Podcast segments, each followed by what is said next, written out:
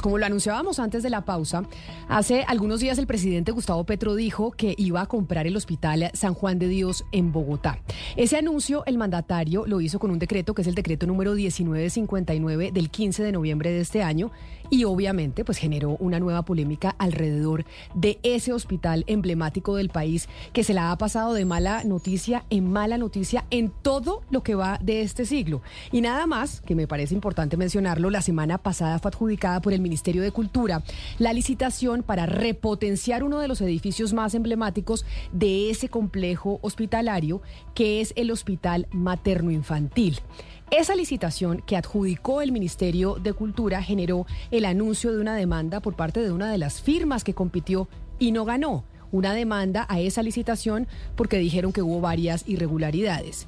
Y por eso, a propósito de esto, decidimos hacer este reportaje para ustedes, que hemos titulado San Juan de Dios, un símbolo que se resiste a morir, para explicarles el apogeo y el declive e intentos de resurrección del Hospital San Juan de Dios. Y por eso quiero empezar, eh, Claudia, con usted, porque usted empezó en el periodismo precisamente cubriendo salud y justo le tocó cubrir la muerte lenta del San Juan de Dios para Noticias Caracol hace más de 20 años. Y tristemente, pues 20 años después, usted sigue hablando de la muerte lenta del Hospital San Juan de Dios a pesar de los múltiples intentos que ha habido en todos estos años para salvarlo. Sí, Camila, es muy triste seguir en la misma historia tanto tiempo después, em, a pesar de que hay un plan de recuperación que se está cumpliendo parcial y lentamente. Pero mire, lo que ha pasado con el Hospital San Juan de Dios a los colombianos nos debería dar tanta tristeza como vergüenza, porque este hospital es un emblema, es un símbolo para la medicina del país. Fue ahí donde se creó el concepto de vacunas sintéticas, ahí se creó el primer pabellón de cirugía plástica de Bogotá, se creó el paradigmático programa de mamás canguro. Eh, además, fue la sede de los estudios de medicina de la Universidad Nacional desde que se creó la universidad en 1868 y también ha sido un eh, o fue por muchos años un epicentro de las luchas sociales. De hecho, los mismos médicos y docentes de medicina de la Universidad eh, Nacional y estudiantes en una época protagonizaron o usaban el, San Juan de Dios para eh, llevar a cabo las protestas en el marco de la protesta social de la época. Claudia, pero realmente el San Juan de Dios, ¿cuántos años tiene? Es decir, hace cuánto nació el San Juan de Dios como hospital en Bogotá? Pues mire, póngame cuidado porque para responderle esto hay que devolverse al año 1564.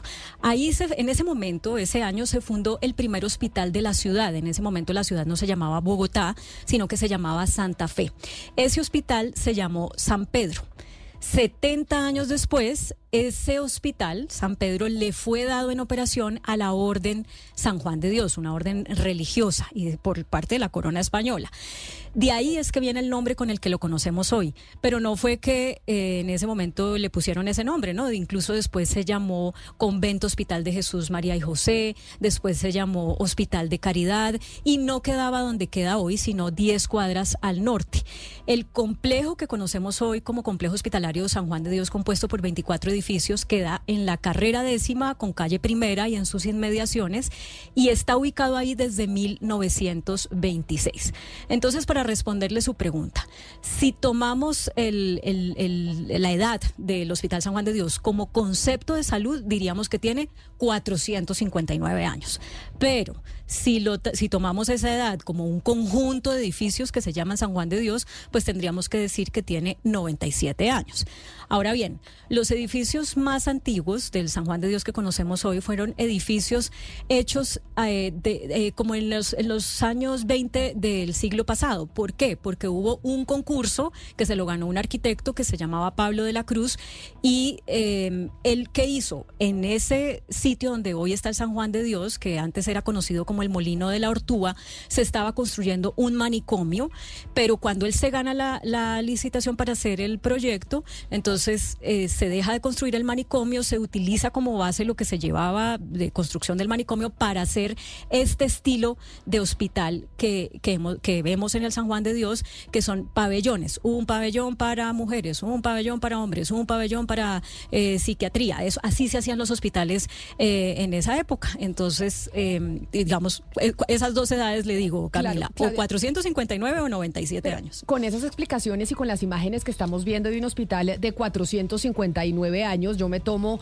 la fecha más antigua, es cómo puede ser posible que un hospital así se haya venido a menos o lo hayamos dejado venir a menos. Bueno, entonces para responderle eso tenemos que saltar a finales del siglo pasado, a los años 90. La respuesta depende de a quién se le haga la pregunta. Empecemos por explicar que este es un hospital en el que la gente llegaba a ser atendida y no tenía que, pagar. O sea, este hospital no facturaba porque lo que hacía este hospital, eh, pues era, ya nos va a explicar ahorita el que fue el último director del hospital cómo funcionaba. Eh, la gente llegaba y cuando en los años 90 se empieza a, digamos, a ver el deterioro, y ya vamos a explicar por qué, pues a la gente le tocaba llevar los implementos, los medicamentos, pero no era que tuviera que pagar. Mejor dicho, oigamos el testimonio de quien fue el último director del hospital, el doctor Álvaro Casallas. Él fue director dos veces y las dos veces en los, en los años más complejos, entre el 94 y el 97 y entre el 99 y el 2001. Hasta 1994 el Hospital San Juan de Dios estaba financiado por el Ministerio de Hacienda mediante unas partidas que se entregaban generalmente en dos contados eh, en una cantidad aproximada de 19 mil millones de pesos anuales. Esto es conocido como el situado fiscal. Con esto se sostenía el hospital y se sostuvo durante mucho tiempo. Sin embargo, con la llegada de la ley 100, a partir de 1994 fue necesario cambiar todo el esquema de salud y en particular en los hospitales la prestación de los servicios. En efecto, aparecen las CPS, hay que contratar con las CPS y a través de facturación de las labores prestadas desde el punto de vista y en materia de salud, había necesidad de hacer una factura eh, para hacer el cobro de esas actividades. El hospital hizo la tarea. Y de una facturación en 1994 de 14 mil millones de pesos, pudimos alcanzar ¿no? en el año 1998 la suma de 38.168 millones de pesos, con un agravante y es que las glosas a la facturación por parte de las DPS alcanzaban entre los 5 mil y los 8 mil millones de pesos, situación muy gravosa para la institución. Entonces, ahí está una parte de la respuesta a su pregunta. ¿Por qué se viene a menos? El hospital no se pudo adaptar a lo que la ley 100 en ese momento, eh, digamos, implementó como sistema de salud, a pesar de los esfuerzos que hizo. El otro tema complejo, pues era el de la carga laboral, con los empleados y con los pensionados. Escuchemos de nuevo al doctor Casallas. Los empleados, en número de 1.565, eh, gozaban de una eh, mm, retroactividad a las cesantías y una pensión a los 20 años de edad, eh, de tal manera que esto constituía el pasado, pero seguramente insostenible ya para el presente. Igualmente, eh, había una,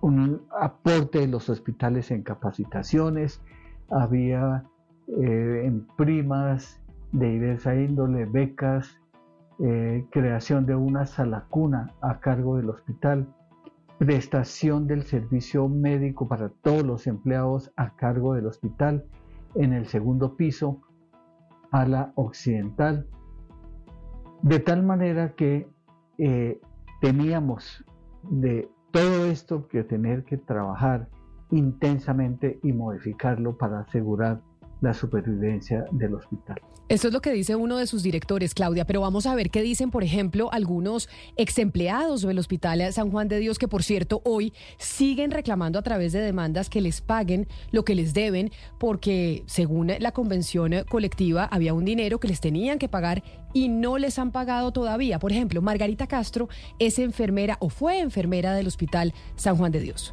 En el Hospital San Juan de Dios eran los sueldos más bajos de toda la ciudad de Bogotá. Entonces, esa, bueno, ese argumento no va. Lo otro, cuando hablan de que es muy onerosa, no, porque ni siquiera nosotros teníamos caja de compensación. El hospital, los trabajadores, teníamos, eh, con aportes que damos mensualmente, un sitio de recreación. Nosotros no teníamos, eh, no estamos en EPS, es el mejor hospital de Latinoamérica, nos prestaban los servicios. Entonces, ese fue un argumento que no, pues, no tuvo validez y que pues la realidad desde el año 98 dejaron de pagarlo, desde junio del 98. Pues como dice Margarita, imagínese usted, estamos hablando del que en algún momento fue considerado uno de los mejores hospitales de Latinoamérica. Rosalba Wilches era también trabajadora del Hospital San Juan de Dios para que oigamos otro testimonio de alguien que trabajaba en esa entidad que increíblemente pues se fue a pique. Pues sí, la convención ha sido generosa, pero ese tema no, eh, de pronto, de pronto se dice eso, pero no, yo no estoy muy, muy convencida de eso porque toda la gente de todas formas luchaban sus derechos fundamentales con esa convención, que es una de las mejores convenciones que hay aquí en Colombia. Pues ese es el, otro tema, entonces. Un tema, la falta de adaptación o de capacidad para adaptarse a la ley 100 a pesar de lo que se hizo. Otro tema, una convención colectiva sobre ah, la que, cuál hay la polémica que ya estamos viendo.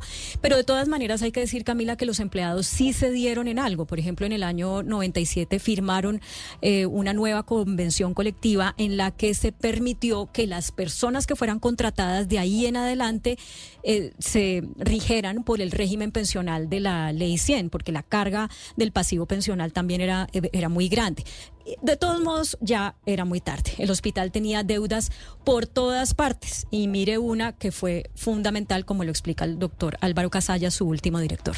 El hospital eh, duró un tiempo sin pagar las facturas de energía y esa, esa deuda eh, fue acumulativa para alcanzar 1.200 millones de pesos, que con los intereses de 1.300 millones de pesos fueron 2.500 millones de pesos de deuda con energía. El Ministerio de Hacienda intentó aportar unos recursos para pagar esa deuda, pero por constitución finalmente resultó imposible. El hospital se acercó a la empresa de energía para, eh, con el propósito de hacer un acuerdo de pago. Se propuso ese acuerdo de pago, eh, el cual nunca obtuvo respuesta por parte de la empresa de energía de Bogotá. En todo caso, ya con estas deudas acumuladas con la empresa de energía, con otros eh, proveedores, con los empleados, con los eh, pensionados y además con un nuevo sistema de salud que se estaba construyendo que en muchos casos ya ofrecía mejores servicios a través de la CPS a los usuarios, pues las autoridades vieron el San Juan de Dios como algo imposible de salvar. El puntillazo final fue cortarle el suministro de energía lo cual simplemente significa una cosa muy sencilla, muerte del hospital. Así murió el hospital en agosto de el año 2001, perdón. Ese mismo día eh, fueron evacuados unos pacientes que llevaban bastante tiempo hospitalizados en la institución Agosto de 2001 murió el Hospital San Juan de Dios, como dice el eh, doctor Casallas en su testimonio, Claudia, que además, viendo las imágenes de cómo se grabaron las respuestas del doctor Casallas, él tiene su bata, la bata que usaba cuando era director. O sea, es decir, la bata que tiene puesta el doctor Casallas y que veíamos ahí en las imágenes a través de nuestro canal eh, de YouTube de Blue Radio en vivo, es la misma bata que él utilizaba siendo director del Hospital San Juan de Dios en el 2001. Sí, Camila, y a mí me parece muy interesante hablar de este detalle, o más que todo muy relevante. Esta es una bata que él ha guardado por más de dos décadas y cuando lo invitamos a que fuera parte de este especial, el que hoy en día trabaja como ortopedista en la Fundación Santa Fe, decidió usar esa bata.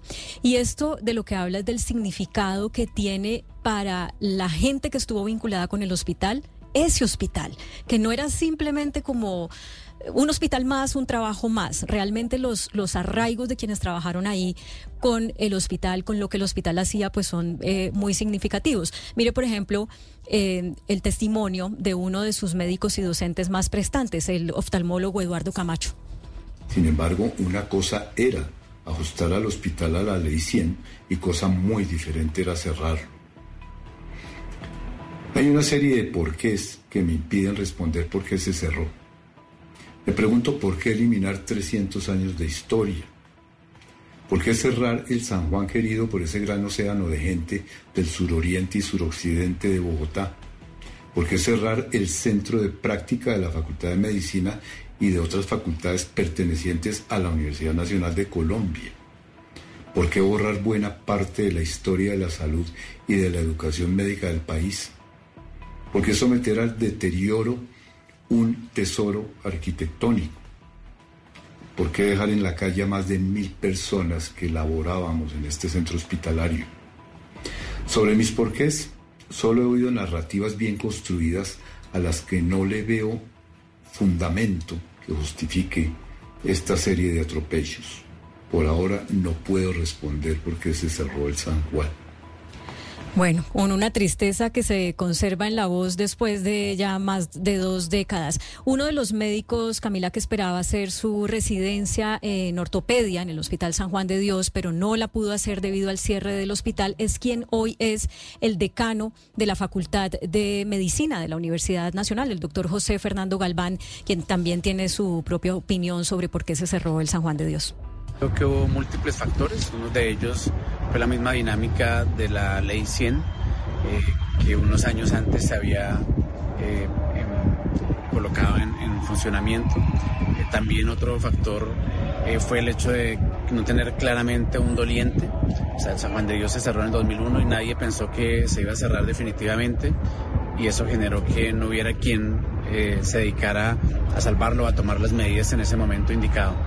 Eh, después el, déficit fue creciendo progresivamente y después ya fue en un momento impagable por cualquier institución. Creo que eso, pues, sumado a, un hospital que no estaba preparado para entrar a una dinámica de mercado como lo imponía la ley en su momento. La promesa tuvo un papel, pero creo que los factores que llevaron al cierre fueron otros múltiples. Eh, y, como mencioné, sobre todo el hospital no estar preparado para una dinámica de mercado como la que se vivía. O sea, la convención, como cualquier otra convención, seguramente tenía un, impacto, pero no creo que ese haya sido el factor eh, desencadenante para el cierre del hospital. El hospital no tenía un doliente, dice el doctor Galván, decano de medicina de la Universidad Nacional, y que esa fue una de las razones para la muerte de este tesoro arquitectónico, como decía el doctor eh, Camacho, y un hospital importantísimo en el continente. Claudia, pero usted, que le ha tocado cubrir todo esto históricamente desde hace 20 años, ¿cuál cree que fue realmente la razón para que se dejara morir al San Juan de Dios? Pues Camila, ya le respondo esa pregunta. Antes déjeme hacer una precisión. El último director del San Juan de Dios, el doctor Álvaro Casallas, a quien hemos oído, no es ortopedista, sino cirujano eh, de tórax. Ahí tuve un lapsus en, en la especialidad de él. Pero mire, para responderle su pregunta, yo creo que la causa fue que sucedió la tormenta perfecta, Camila. El hospital necesitaba más tiempo para poderse adaptar a la ley 100. Desde mi punto de vista, que recuerdo haber acompañado por muchos días de cobertura periodística a, los empleados en un drama humano muy duro, muy, muy duro, eh, eh, que es comprensible, pero claro, no ponderaron en ese momento la necesidad de renegociar de una manera más significativa la convención colectiva y también creo que en las autoridades del momento no tuvieron la visión para, para entender lo que se estaban jugando al tomar las decisiones que, que tomaron y pues tampoco tenían las herramientas. Pero aquí también hay que decir una cosa que simplemente la voy a dejar planteada porque es, es muy larga de explicar y es que el hospital no tendría por qué haber caído en esta situación económica económica tan terrible. ¿Por qué? Porque hubo un señor que se llamó José Joaquín Vargas, que fue el que donó todos los terrenos donde hoy están el CAN, el Campín, el barrio J. Vargas, eh, bueno, mejor dicho, media Bogotá. Y cuando este señor muere, en su testamento dice que esos terrenos se los deja al San Juan de Dios. ¿Qué pasa?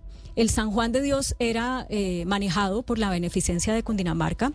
En ese tiempo Y entonces se asume que la beneficencia pues es una albacea del testimonio del señor eh, eh, Vargas pero no, no lo hace así, sino que la gobernación de Cundinamarca va vendiendo esa cantidad de terrenos y no le da esa plata al San Juan. Lo que hace la gobernación es irle dando cada año lo que nos explicó el doctor Casallas, que es el situado fiscal. Es decir, el Hospital San Juan de Dios recibió una herencia hiper mega requete contra millonaria, pero no vio esa plata nunca. Sencillamente le daban pues una cuota anual. Entonces, esa es otra parte de la historia, eh, pues que hace muy, muy complejo, eh, pues las, digamos, que hace que las posiciones sean como más fuertes de quienes dicen nos negamos a que el hospital, eh, a renegociar y a que el hospital eh, se muera, porque es que el hospital era millonario y no tenía por qué no tener plata eh, a pesar de la ley 100 y a pesar de la convención colectiva y, etcétera. El hecho es que este es un símbolo del fracaso del diálogo entre los diferentes niveles del Estado, Camila. Mire, Claudia, a propósito del fracaso del diálogo de los diferentes niveles del Estado, hay que recordar que desde esa fecha, desde el 2001 en agosto, cuando cuando pues se le quita la energía al San Juan de Dios y ahí es cuando pues muere el hospital. Han pasado, ojo, cuatro presidentes en seis periodos de gobierno, siete alcaldes de Bogotá incluido el alcalde, eh, el hoy presidente Gustavo Petro, y siete gobernadores del departamento de Cundinamarca. Y el hospital sigue cerrado, al menos como hospital, porque pues ahí se están haciendo algunas actividades eh, de tipo cultural y algunos recuentos históricos para la gente que quiere ir a ver y conocer esta historia. Pero a pesar de los presidentes, de los alcaldes y de los gobernadores que han pasado y de la intención y obsesión del alcalde Gustavo Petro de ese entonces y del hoy presidente Gustavo Petro de revivir el San Juan de Dios, eso todavía no ha sido posible. Todavía no ha sido posible, Camila, y por eso queremos que nuestros oyentes nos acompañen mañana y pasado mañana en la segunda y tercera parte de esta historia. Mañana vamos a continuar eh, explicándoles los pleitos jurídicos con los trabajadores, lo que han implicado varios fallos de la Corte Constitucional y un litigio muy, muy delicado sobre el valor patrimonial de los 24 edificios que componen el, el complejo hospitalario San Juan de Dios. Y además, importante conocer esta historia del San Juan de Dios, eh, Claudia, en el marco de la discusión de la reforma a la salud que se viene dando en este 2023 y que vamos a tener en el 2024. Porque usted misma nos lo dijo en el recuento de esta historia y lo mencionaron muchos de los invitados, y es, hay quienes le adjudican a la ley 100 la muerte del San Juan de Dios. Sí, ese es, mañana eh, vamos a tener al secretario de salud del distrito después de contarles esta otra parte que ya les mencionaba y eso es parte de la conversación que hay que tener con él, volver a un sistema de salud que recoge un poco lo que había antes de la ley 100, acabar con aspectos de la ley 100 eh, en el marco de lo que es la recuperación de este hospital, ¿tiene sentido o no tiene sentido? Vamos a ir respondiendo todas esas preguntas.